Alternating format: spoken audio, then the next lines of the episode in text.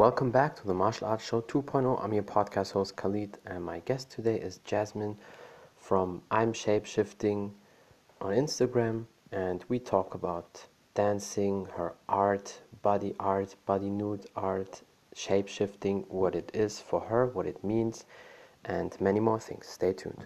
Uh, Hope everything is good. yes, everything is great.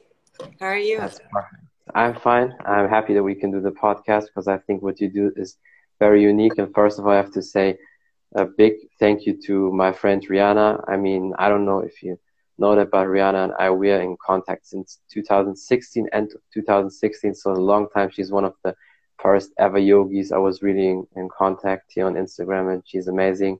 And when I saw your interview with her, I thought that's very interesting. I have to try if I can get you on my podcast. so thank you uh, a lot for for Very coming here. Yeah, I think we'll have a great time. Yeah, absolutely. It's always there's always a chance to have a great time every day, every moment. It's just That's true. our, our Yeah. own choice. Yeah, definitely. And I think we can just start. Uh, tell people who you are and a little bit about your background. A little bit. um, Whatever you want to say.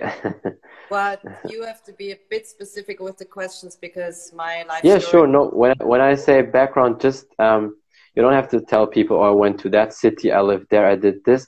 Background wise, like um, your part of my training. So I Okay, so then you can say whatever you want. I uh, don't want to force you to talk about things you don't want to talk. no, Just and right.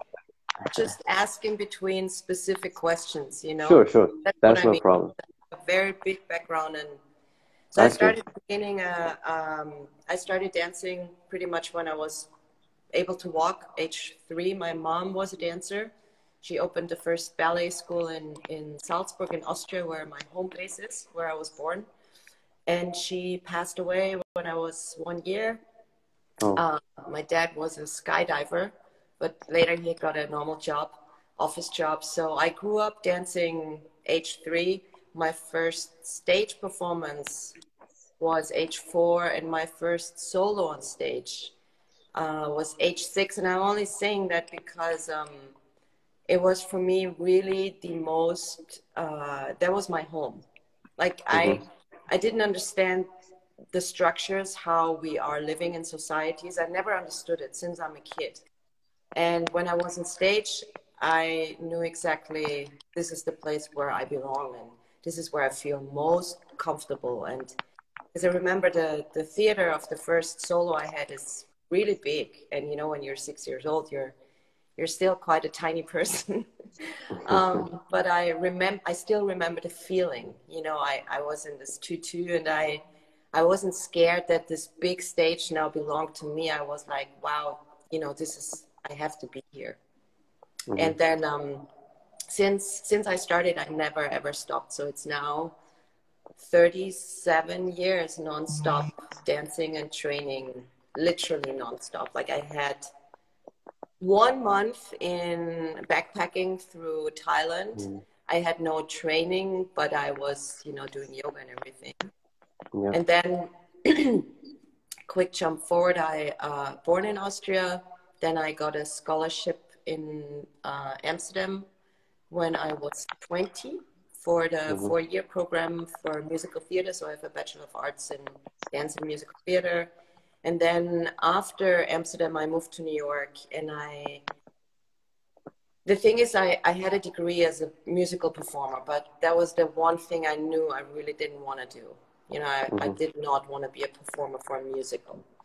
Um, but I really love the program, the educational program, because it's such a variety of dance and movement and acting and acrobatics and singing. And then I thought, okay, I'm in a passion. My job is a passion job. You know, it's not a job. It's it's it's my life. It's my everything for me. You know, it's I'm just talking about me because I met so many dancers who have very different reasons why they are dancers and performers. Yeah. Not always because of a passion, but sometimes just tools or skill set. And mm-hmm. I said, if this is my life, I need to fully be passionate also about the job. And I'm not passionate about being a musical performer. So I still need to keep searching. and that search is never ending. I now, over the years, I found my signature and who I am.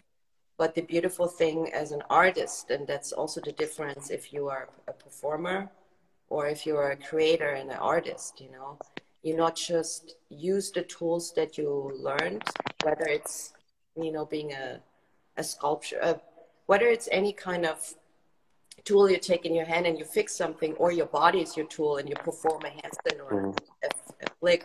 But if if that's just a tool and you are able to perform it, it doesn't mean that you're also a creator to in, invent not a new move, but come out with something new and put that on a new topic. So mm-hmm. I was like, okay, I, I I'm finished with my education, but I don't know what to do as a performer because I I want to feel passionate. So I moved to New York, um, 2007, and pretty much jumped into the concrete jungle and started again figuring out, you know, by, okay, I, I made a list. I want to be in a hip hop music video. I want to be in the urban scene. I want to have, you know, friends of all colors, you know, because I always thought in my previous life I'm from the jungle. Like I, I still know that because as soon as I stepped foot in the jungle the first time, I thought, this is where I come from. You know, I, I want to ride an elephant and I want to run through the forest with my with my tiger and my panther and I want to swim with my bear and talk to the animals.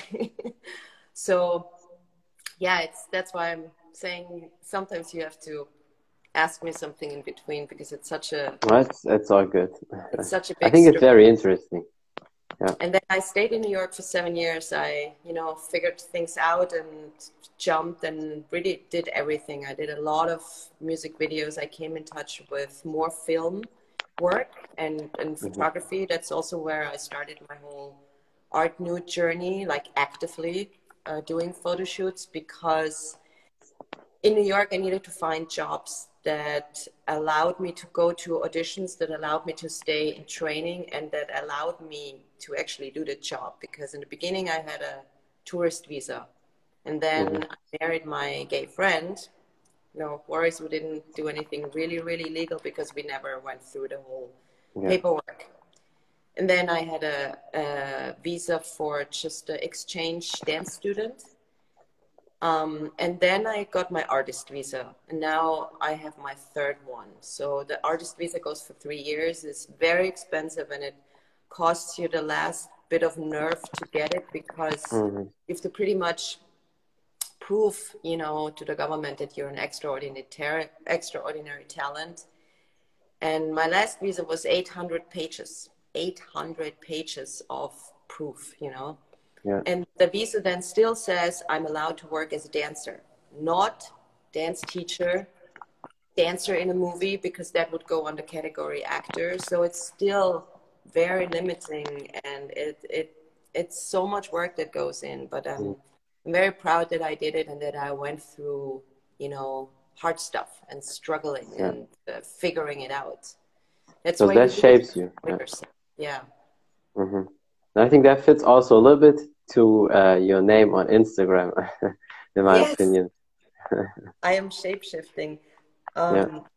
My dad once said to me, uh, because as you can see, it's sometimes a little hard for me to to answer one question very quickly because so much happened in my life because I wanted that. You know, I'm not. I'm never gonna say, "Oh, life happened to me and poor me," and this happened to me you know it's it's what we send out energetically is is what comes back and often mm-hmm. we are not aware of that and often years later you look back and you're like wow now i understand if you do the, the work the self work mm-hmm. so i kept saying yeah i'm dancing and i'm acting and i do stunts and i do this and aerial and my dad said whoa whoa this you know you're gonna lose people it's like if somebody comes to you and says hey who are you in one sentence who are you what's your job? And then I started to think because I wanted to put all the things that I am and like under one umbrella.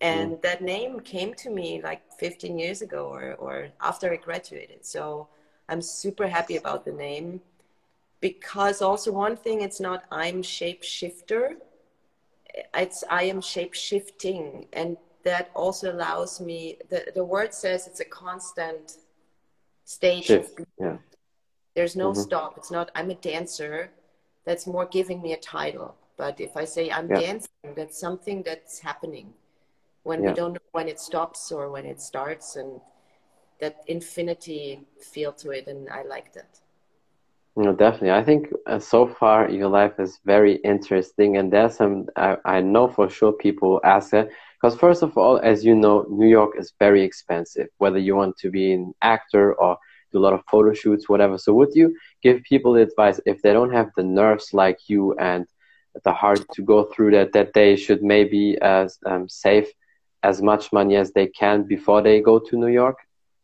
Because it can definitely maybe be too hard uh, for you, right? Yeah, you're right. And I also have to tell you, you know, it's I moved away from New York um, 2013, and then I was mm-hmm. going back and forth. And I know now that you know, for example, living prices are probably doubled since I left. Yeah. And I don't know if pay in jobs doubled. Also, I doubt that. And, uh, yeah I also know, which is very unfortunate, that that spirit that New York had, and I think I still came in a time where I still felt that spirit. And you know, mm. we all know, for example, breakdancing, b-boying, yeah, that that comes from New York from the 80s and 90s. Like that was the era, that golden era where art and music and and you know dance expressions was like on a on a thriving peak so i know from some of my friends and from the community that a lot of people are moving away from new york and you know let's now keep the covid a little bit out for now i try yeah, to yeah. no i i don't really talk about that yeah, let's do that no no miss rona talk but um your question yes I would say definitely you have to save some money to go there. Mm. Number two, I also would say don't like don't make it too hard on yourself expectation wise. That's yeah. very tricky. So save the money where you say for yourself, I'm okay if if you know I'm I'm now using this money for an experience, for a try, to go for it. Mm-hmm. So I also know in the back of my head if it not if it's not going to work out i'm going to be fine if you know if i spent this money for trying yeah. and i have to be okay with it if that trying maybe doesn't work out and that's not because of you you know it's mm-hmm. also very often when people say new york if you make it in new york you make it anywhere and i don't agree it's it also really depends what kind of person yeah. you are are you a quick person that is flexible that can adapt to mm-hmm. quick changes. New York is great. If you are a person who likes structure and planning and you know um, knowing ahead of time what's going to happen and i mean okay in life we, we don't know that but mm-hmm. then new york is going to be tricky because yeah. That's really a city that's why me and the city got along really well and i feel the city mm-hmm. has a character for me it was female yeah. And you feel it when you come from Brooklyn and you take the subway and you go over the bridge and you see Manhattan approaching. I swear, every day when I took the subway and I went over the bridge, I felt my heartbeat rising and something internally was like, okay, I'm getting, I'm preparing myself to another day in that city where anything can happen. Yeah. And this, mm-hmm. where anything can happen, this is, I think, one of the most trigger points that pulls so many people to the city because it's a street city that, that allows yeah. you know people walking to have interactions with people that allows to meet people on the street um, in the supermarket i mean so many people that i worked with on big productions i met randomly you know yeah. Eh, sitting at whole foods eating my salad then you have like the the breakdancer, the lawyer, the doctor, the the transvestite, the the escort. Like they're they're all there, and I think that's so beautiful. It's like a constant big network bubble that allows for you to connect with people, even though they're in a rush. Mm-hmm. And that's so that that's the thing. I, I think it's even if you know, you know, even if New York might not then be what you expect or hope it to be, I think that just the experience of being there for a month or two or three, not less, is worth everything. Yeah. It's really Definitely. I think yeah, that's so true. And I think in general traveling is very eye opening. And I think some people they always need to prepare themselves. It's the experience, like you said. And I uh, also agree with you um, because it goes for LA the same. People always say if you make it in LA and New York, you make it everywhere. Could be true, but it doesn't mean it's only because of these cities and then you can't make it in Europe. Europe is also big opportunity wise. I mean, just if we speak only about acting, UK is also like almost a perfect country when it comes to that. And so you have here also opportunities. And sometimes I heard that from a lot of people when they spent a little bit time in America, they learned so much from that area. And then in Europe, suddenly their business or whatever they did went skyrocketing. And then later they went back to America and suddenly everything was working because yeah. circumstances uh, changed. So it's not always over yet. I no. think you're the good proof for that. Thank you. But it's very, very true what you say, and and you know you might you might do better again personal wise or type wise you might do much better in the states. And then because i also i found it quite like in my own country in austria when i came back i realized the approach on how i would you know contact people or interact. I, I was i was i had a new york stamp like new york is ingrinded in me mm-hmm. so i would you you know i would go and, and talk to people or write them on Facebook, and then people in Austria would write back, "Who are you?" And I was like, "Huh? Wait, in in New York, that's how we connect. You know, we don't need to know each other, but we see, oh, we're in the same business or something. Yeah. And here, it's it's just different ways of behaving, and the culture mm-hmm. is so different. So." You know what what works there might not work here and what works here might not work there but what you said, I think is is that's the most successful people. That's how they made it. They they leave where they are from. They go yeah. somewhere else. They jump into the big unknown. They, you know, rumble and mm-hmm. and then they bring what they learned there back to their home yeah. or back to Europe. And then so if I think if you need to you need to like have trust in yourself and really know what is your goal and and what are you fighting for and what are you you know what is that you want to reach. And then timing. Timing is also yeah. such a big thing. So the combination of europe and the states but a lot of stuff definitely is now happening in europe and some people even say you know there's not that much I mean, the yeah. film business used to be in LA, like the highest. Yeah, yeah. And you know now a lot of stuff is in Atlanta. Like all the mm-hmm. Marvel movies, all the uh, fantasy, yeah. superhero, action stuff is shot in Atlanta, and then they they also now reach other places. And then, like you said, London, film wise, is is one of the top cities. Berlin. Mm-hmm. So yeah. I think it's we have to figure out, you know, where are we in our life and what really makes sense for us how are we connecting with the culture the, the city the place and if we if we just think oh it's it has to be la because this is where i want this is where yeah. i put my plan then you're gonna be like just with headstrong going forward but you have to be alert yeah is that really my city is that really where I'm going to make it. And you have to just be very honest with that and mm-hmm. not doubt your own skill. It's just how do you use your yeah. skill and how do you apply it and where do you apply it? Yeah. And that's, I that's feel, feel like that's one of the hardest, you know, tasks mm. kind because you have to yeah. constantly keep asking yourself that. Mm-hmm.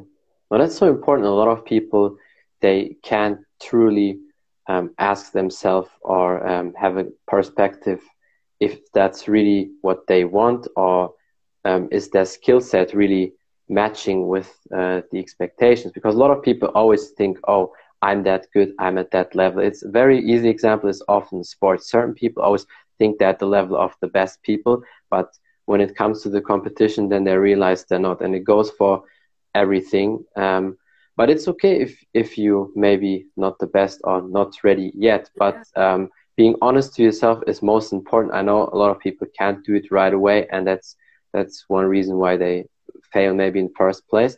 But yeah. you can always you know crawl back and do it again and again. And um, i think you proved a lot of people so far just with your story what you can do and let's come a little bit to your um, art. How did you start with your uh, body nude art? I mean, you do so many things. You also think a 300 hours yoga or uh, teacher. You do that yoga teacher training, mm-hmm. and of course dancing. I mean, as you said, that's your background when you started, and you do so many things. That's uh, incredible. But how did you uh, get to the body nude art?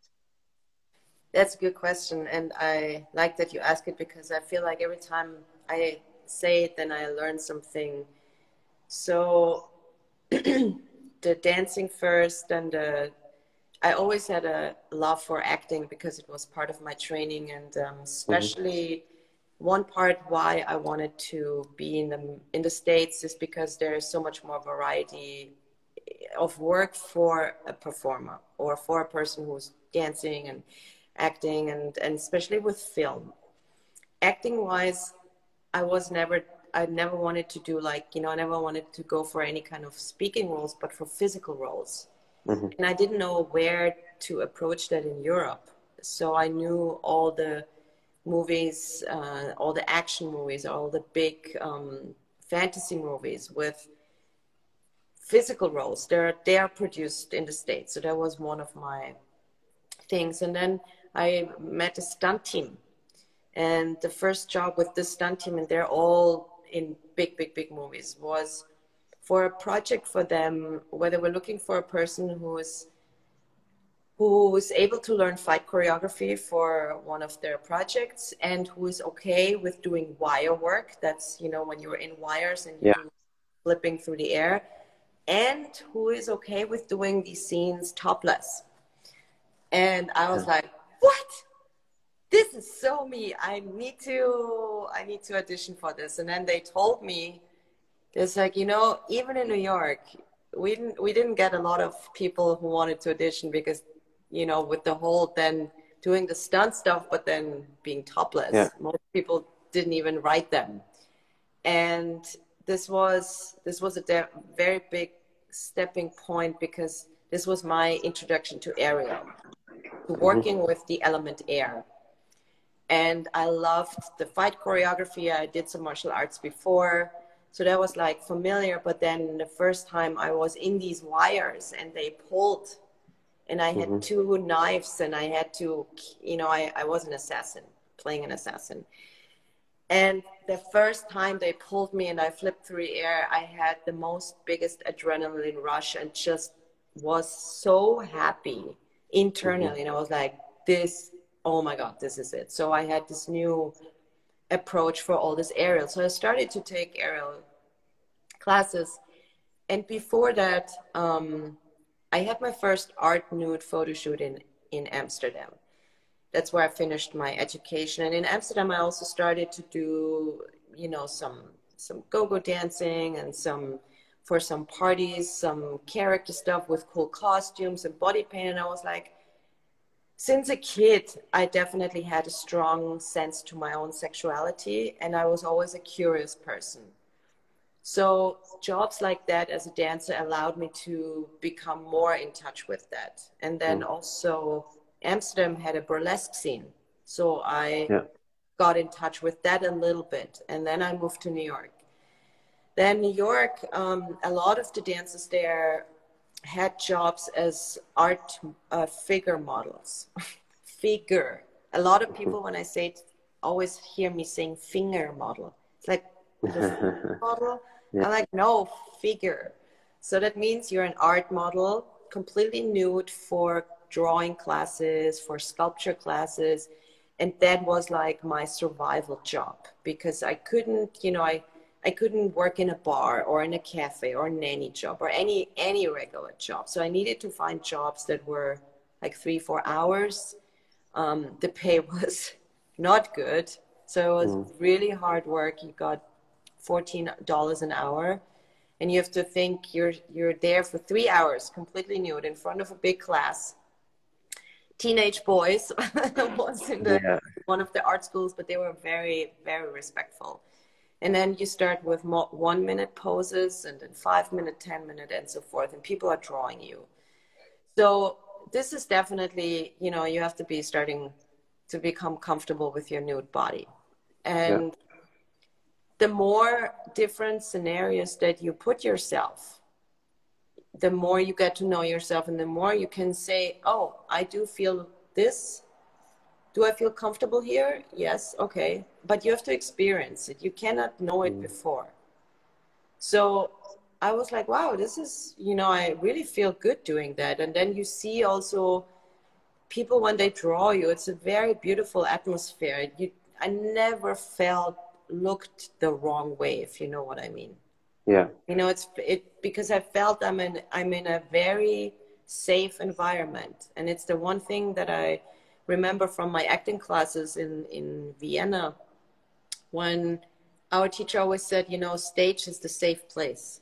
There's you can do whatever you want. This is the, where we try things. There's no judgment.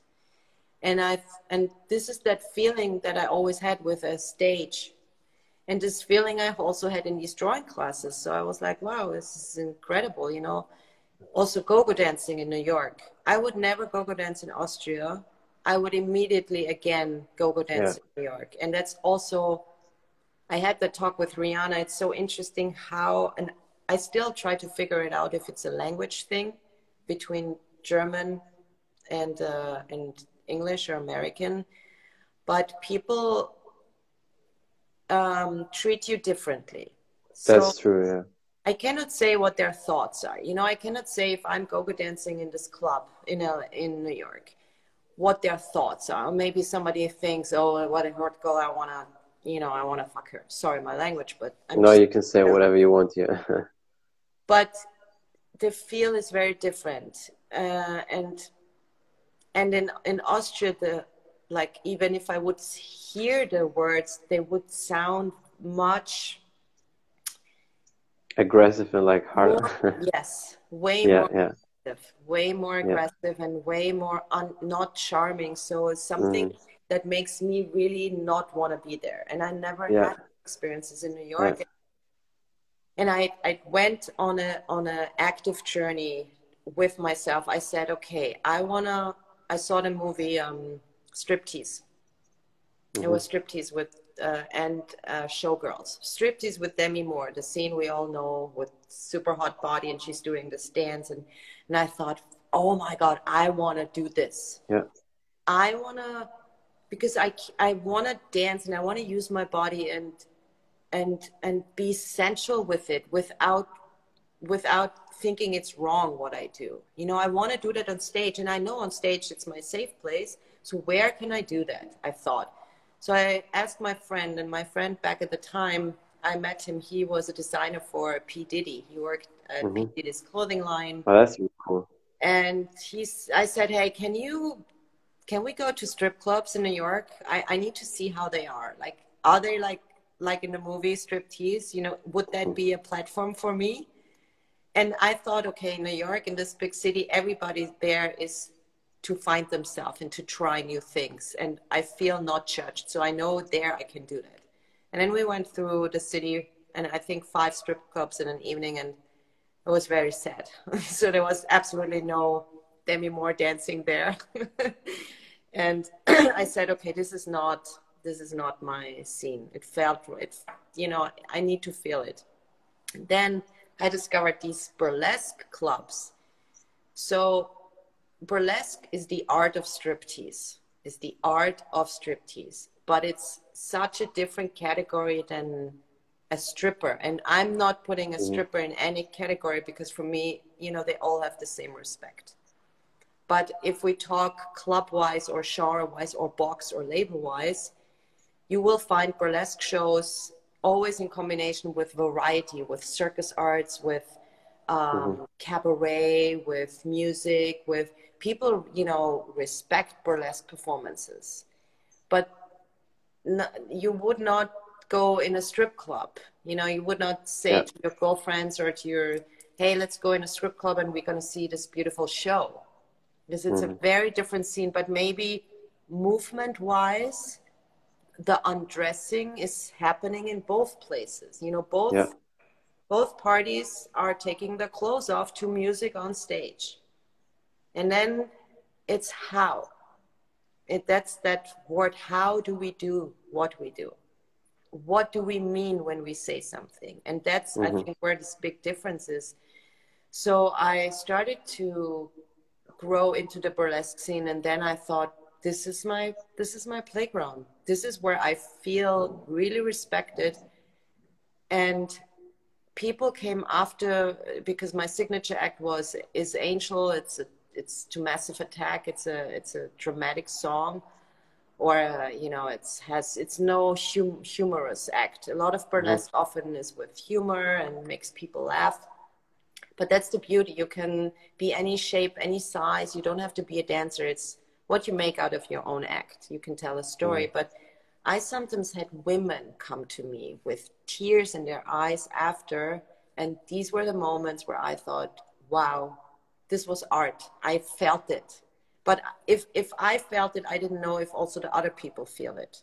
So i thought can i if i really put no matter if i take my clothes off but i put all my passion in it and i put all my um, love for what i do in it so i feel it and i needed to make sure that also my audience is feeling it and when i had women come to me you know saying that and also guys i remember one time in a it was actually a uh, erotic party, but they had erotic dances mm-hmm. and then they had some special act performers. That's what they called it.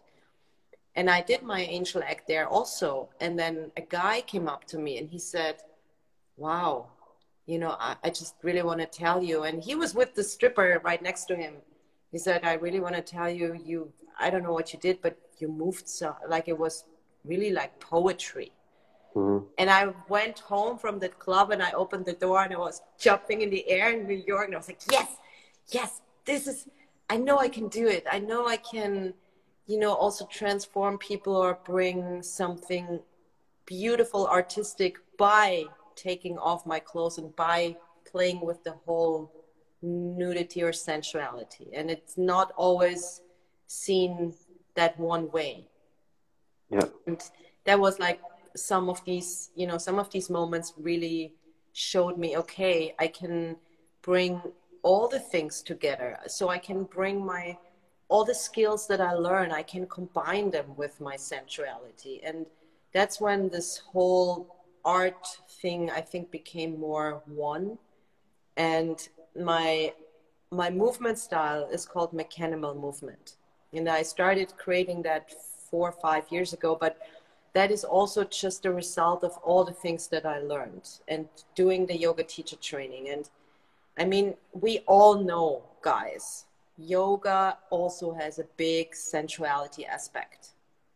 Yeah, like, sure. A lot of guys, you know, you hear it's like these random things. Oh, the hot yoga girl, or a lot of my male yoga teachers. They said, "Hey, I I have to be honest. I started taking yoga classes because I know I'm going to see hot girls in the class." I think it was a lot of people do that. Yeah, that, yeah. people do that.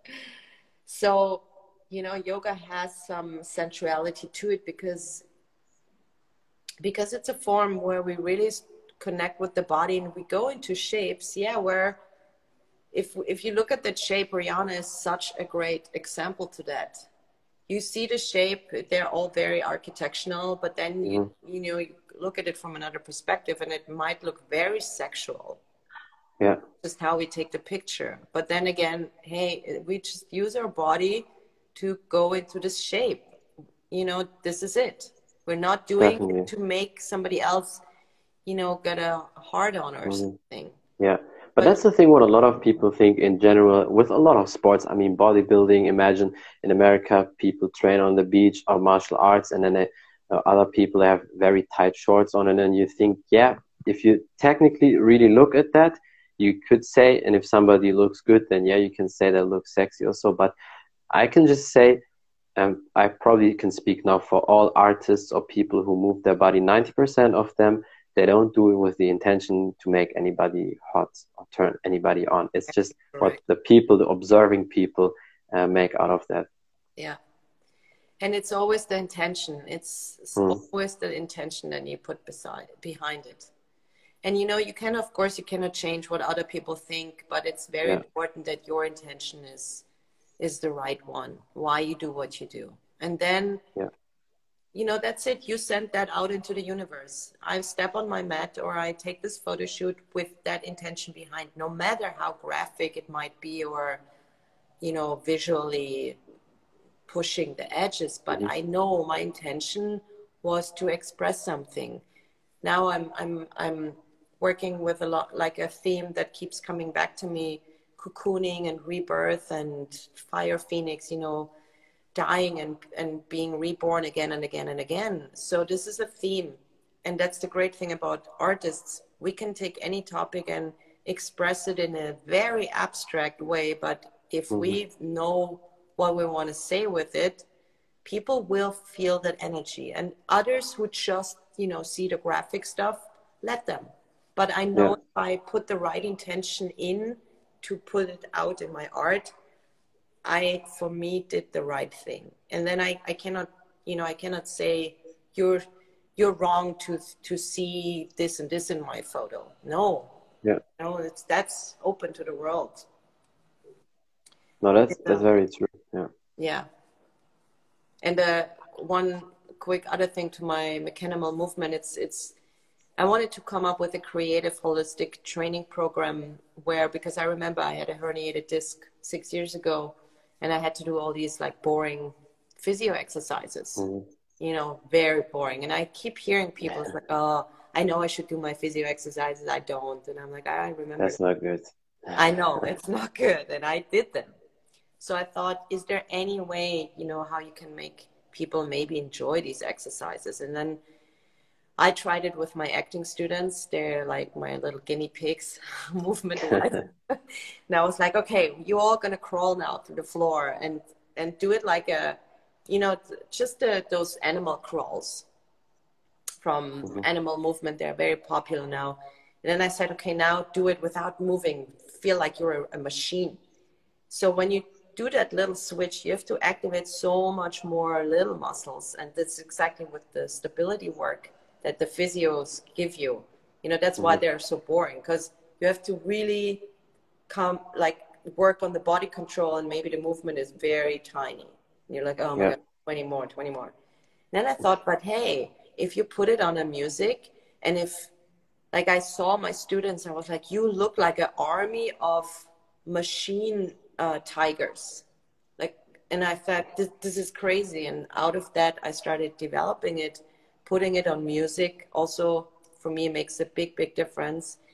And then coming back to this whole creature and animalistic work that i loved and that's why i wanted to move to la again and to do film work for these kind of roles animalistic roles.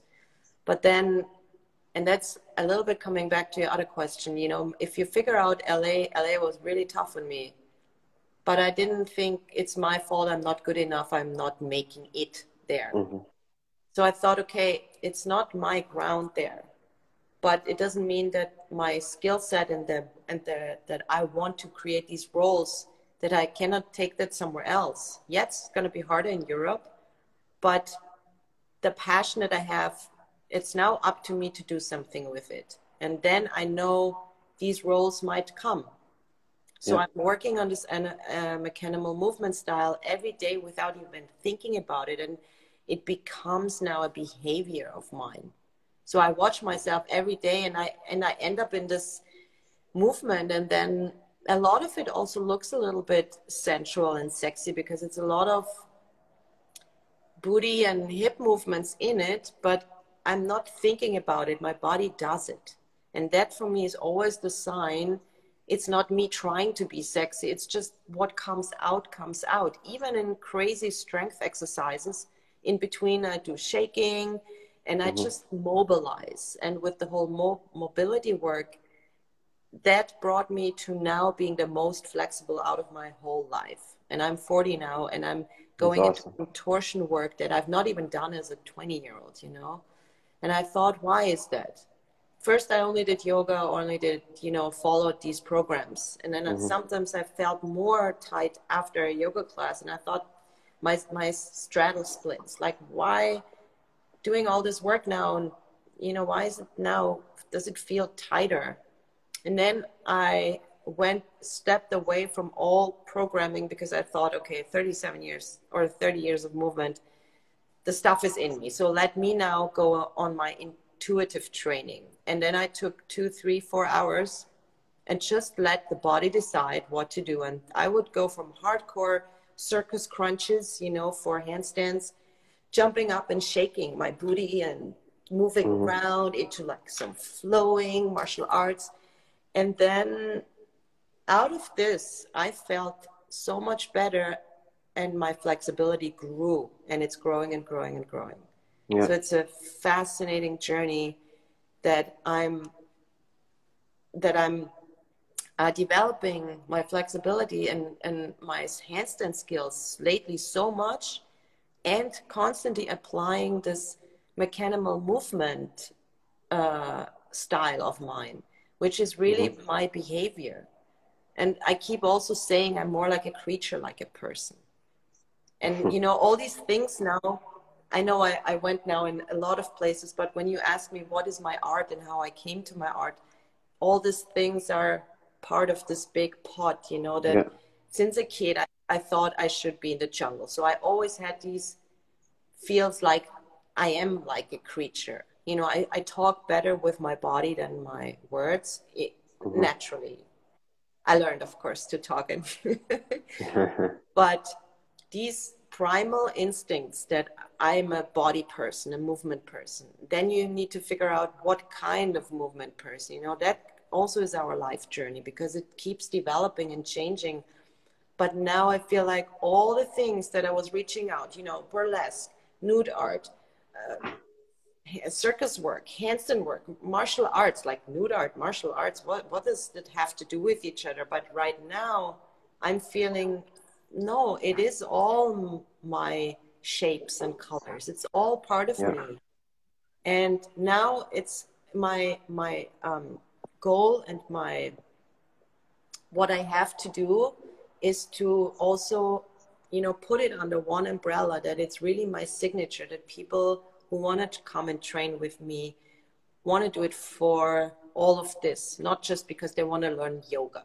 You know, I, I will offer many things, but they all come from this one strong yeah. source where I collected years of yoga training, mm-hmm. years of dance training.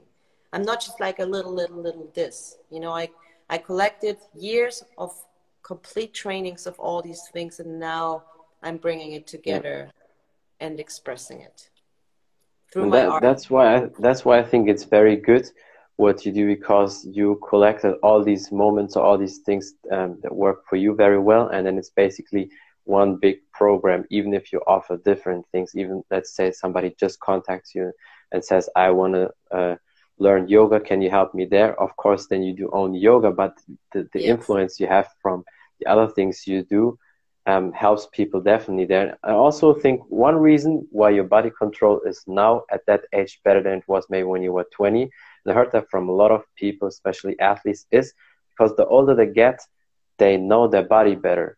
And especially if you um, had to discover it all by yourself, let's say you have a dad, mom, or whoever, and they are really good at what you want to do, then maybe when you're very young, your body is really perfect already and then later on you just um, add small details. But most of the time a lot of people they develop that later on because you have to discover your body and that's why you hear so many people i'm 50 now but i'm way more uh, fit uh, than I, when i was 30 or 20 or even older people say that and that's really fascinating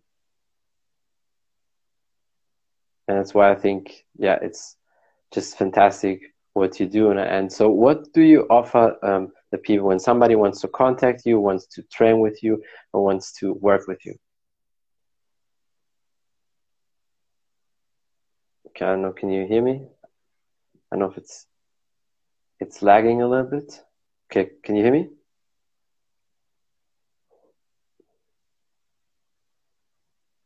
Okay, I think. Okay, okay.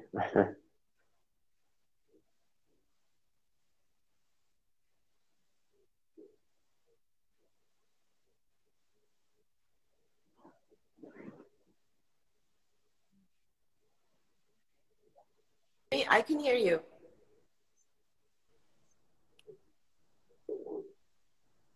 Hola. Hola. I think it's a little bit uh, lagging because I see the circle loading now. It should be better. Yes, I'm here. Okay, okay, okay, good. For a minute or two, it was a little bit lacking. I just said, um, so when people want to contact you and want to work with you, so what uh, do you offer the people? Because you have so many things to offer. Mm-hmm.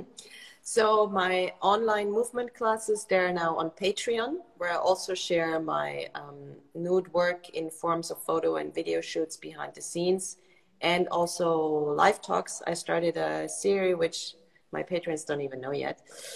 Um, teaching wise, so Patreon has different galleries. So for people who only want to do the movement classes, also Patreon, you pay $13 a month and right now there's 12 sessions i, I rather call them sessions and uh, most of them are at least an hour 75 or even 90 minutes and um, i offer mobility work i find it one of the most important things for any athlete any yeah, athlete that's true mobility work because it includes you know stability control mm-hmm. core mm-hmm. and and also especially working with fascia when a lot of people ask yeah. me flexibility.